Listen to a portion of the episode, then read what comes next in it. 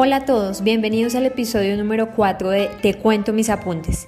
Mi nombre es Nubia Angélica Sabogal y espero que cuando escuchen este episodio recuerden que mi idea es contribuir a la expansión del conocimiento del derecho y de las habilidades que necesitamos tanto estudiantes como profesionales para el ejercicio de nuestra profesión. Por eso este podcast nace como una idea para compartir apuntes, clases de derecho al oído para que las escuches desde cualquier lugar. En el episodio anterior hice una introducción muy breve acerca de nociones o conceptos básicos de seguridad social. Hoy vamos con un episodio que se aparta de la línea de seguridad social y diría que tiene un poco de habilidades blandas, aunque también puede relacionarse con la asignatura de argumentación jurídica. Voy a hablarles entonces acerca de este texto absolutamente encantador de Manuel Atienza con 10 consejos elementales para argumentar correctamente, que la verdad les cuento que me lo encontré hace poco, no tuve acceso a él en la época de la universidad, pero me ha resultado de mucha utilidad en la vida profesional, así que aquí vamos.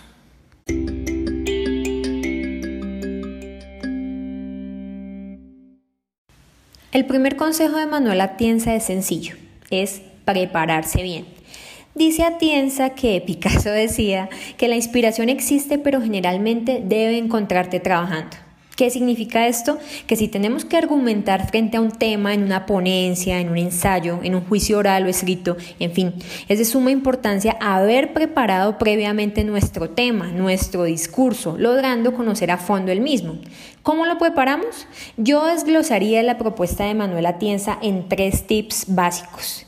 El primero de ellos es investigar muy bien, muy a fondo el tema, hacer un trabajo arduo de investigación que involucre mínimo cinco fuentes bibliográficas confiables, mínimo. En temas de actualidad puede ayudar la lectura de revistas jurídicas, artículos de opinión, pero no se puede dejar de lado la investigación científica. Por ejemplo, en el primer episodio de este podcast en el cual hablé de plataformas digitales, la gran mayoría de periódicos de España Argentina, Colombia, tenían noticias diarias sobre el futuro del trabajo, pero si yo me quedaba solamente con la lectura de las mismas, seguramente me habría faltado información muy valiosa para exponer. Siempre es recomendable preparar un tema a profundidad, así luego tengas que recortar y exponer solo lo más importante, en vez de empezar a hacer una ponencia o la defensa de un argumento y que de repente te quedes a la mitad porque ya no tienes nada más que decir. El siguiente tip que le pondría a este primer consejo de Atienza es tener confianza en uno mismo. Ten confianza en ti mismo, en lo que sabes, en lo que investigaste. Esta confianza la puedes ganar primero fruto de la investigación que realizas. Mientras más sólida, más seguro estarás de lo que vas a decir. Además, puedes incrementar esta seguridad ensayando previamente en caso de que tu exposición sea oral.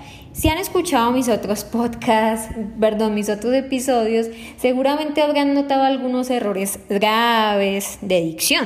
Pero créanme, sin ensayar con anticipación eran muchos más estos errores. Y la práctica constante te regala fluidez y naturalidad al hablar.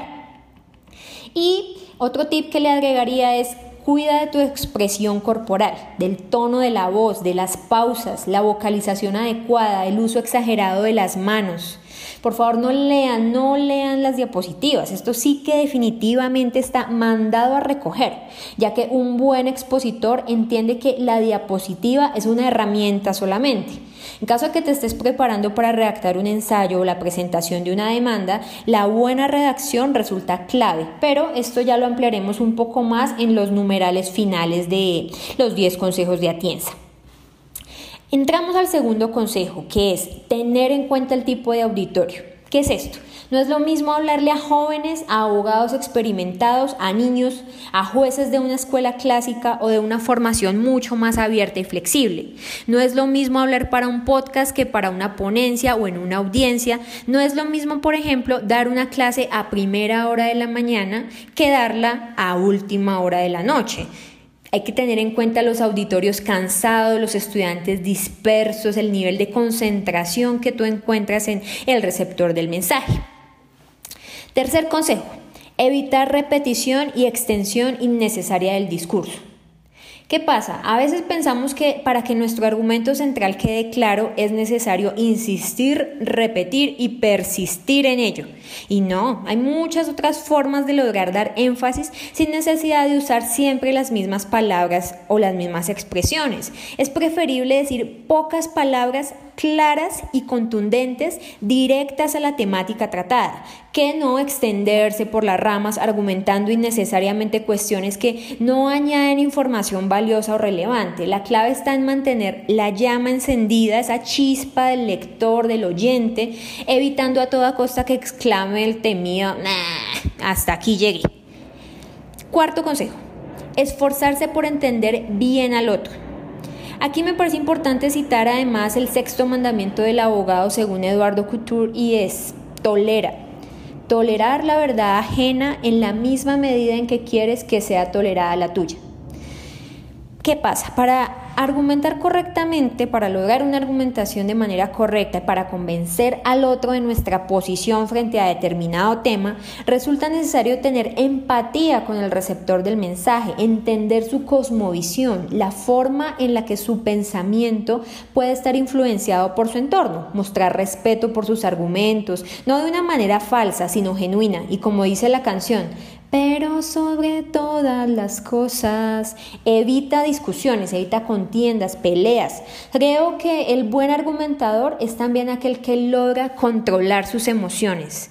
Atienza menciona algo muy importante y es que cuando entiendes bien al otro, cuando escuchas bien al otro, evitas ese molesto contraargumento de yo no he dicho eso. Yo no usé esas palabras, eh, entre otros, entre otros. Y además, ese otro con quien debatimos también va a interesarse de verdad por nuestro argumento. Quinto consejo. Para persuadir casi siempre es necesario conceder aciertos al argumento del otro. No ser terco, inflexible, Generalmente el propósito de un debate o de un ejercicio argumentativo debería ser la búsqueda de nuevo conocimiento. Por lo tanto, creer que tenemos la verdad absoluta frente a un tema sin reconocer la sabiduría e investigación de otros nos hace estudiantes y abogados con una visión muy corta de la academia, que no resulta de mucha utilidad en el ejercicio profesional. Este sexto consejo lo voy a leer literal como lo encontré en el texto de Atienza. Cuando se argumenta con otro, uno puede tener la impresión de que los argumentos de la parte contraria funcionan como una muralla contra la que chocan una y otra vez nuestras razones. Por eso, una vez probada la solidez de esa defensa, lo más aconsejable es ver si uno puede tomar la fortaleza intentando otra vía. Esa maniobra debe hacerse sin desviar la cuestión, o sea, no se trata de disparar torcido, sino de disparar desde otro lado, cambiando la posición. ¿Cómo entiendo yo el sexto consejo de Manuel Atienza?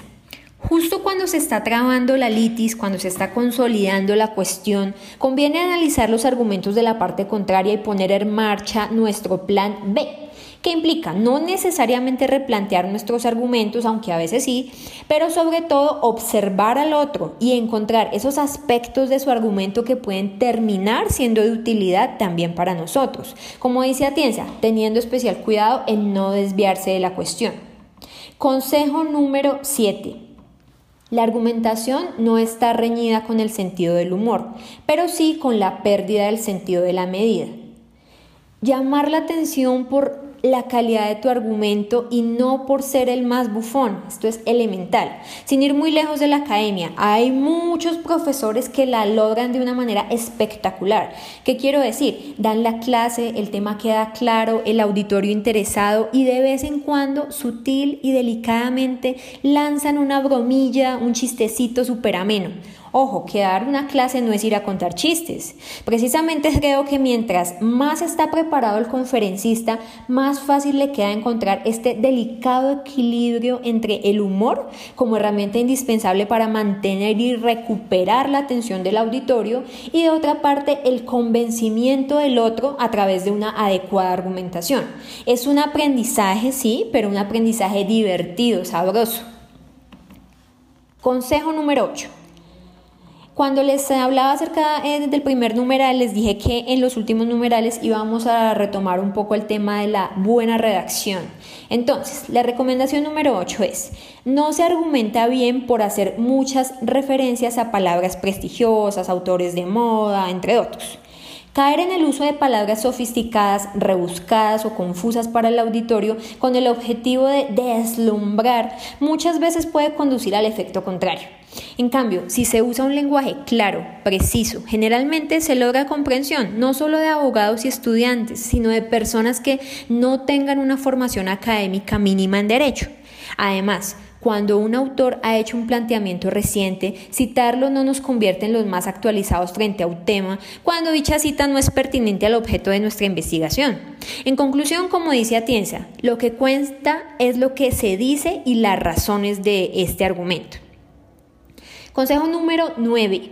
No irse por las ramas, ir al punto, delimitando la temática. Para aplicar correctamente esta recomendación es fundamental organizar las ideas qué se quiere decir y cómo se quiere decir. Una opción bastante interesante y fácil de organización es a través de la elaboración de mapas mentales. Toma una hoja de papel en blanco, en la mitad escribes la idea central de tu argumento, mejor si es una sola palabra y luego alrededor anotas otras ideas o palabras que apoyan esa idea central. Finalmente yo lo que hago es encerrarlas en un círculo y entrelazarlas con flechas, subrayando lo más relevante y enumerando según la importancia de las ideas adicionales que fueron surgiendo. Solo un ejemplo, pero para comenzar a delimitar puede funcionar muy bien. Consejo número 10. Cada persona que argumenta tiene su propio estilo, por ello debe esforzarse en encontrarlo y desarrollarlo. Para desarrollar esta última recomendación del decálogo, quiero remitirme a algunas de las definiciones que tiene la Real Academia de la Lengua para la palabra estilo. Primero, manera de escribir o de hablar peculiar de un escritor u orador.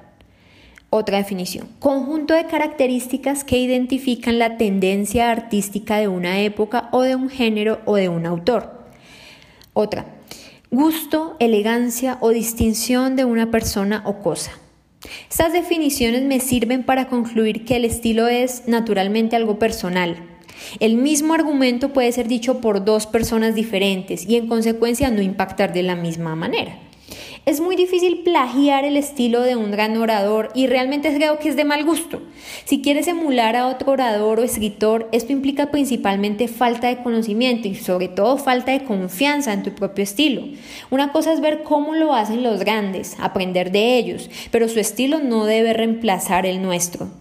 En definitiva, tanto en nuestra exposición oral como en la redacción de textos, conviene encontrar ese sello personal que nos hace diferentes y pulirlo, mejorarlo cada día con prácticas como las que recomienda Atienza en este decálogo del buen argumentador.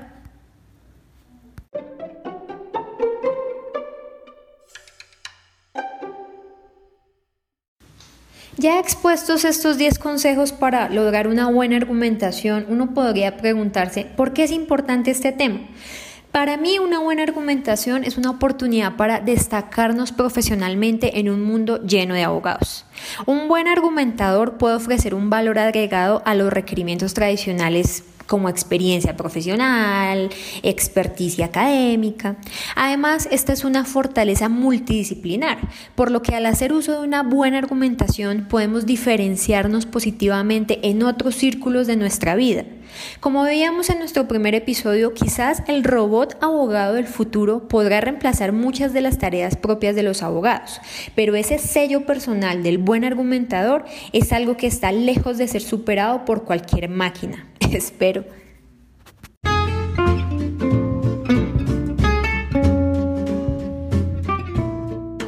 Terminamos.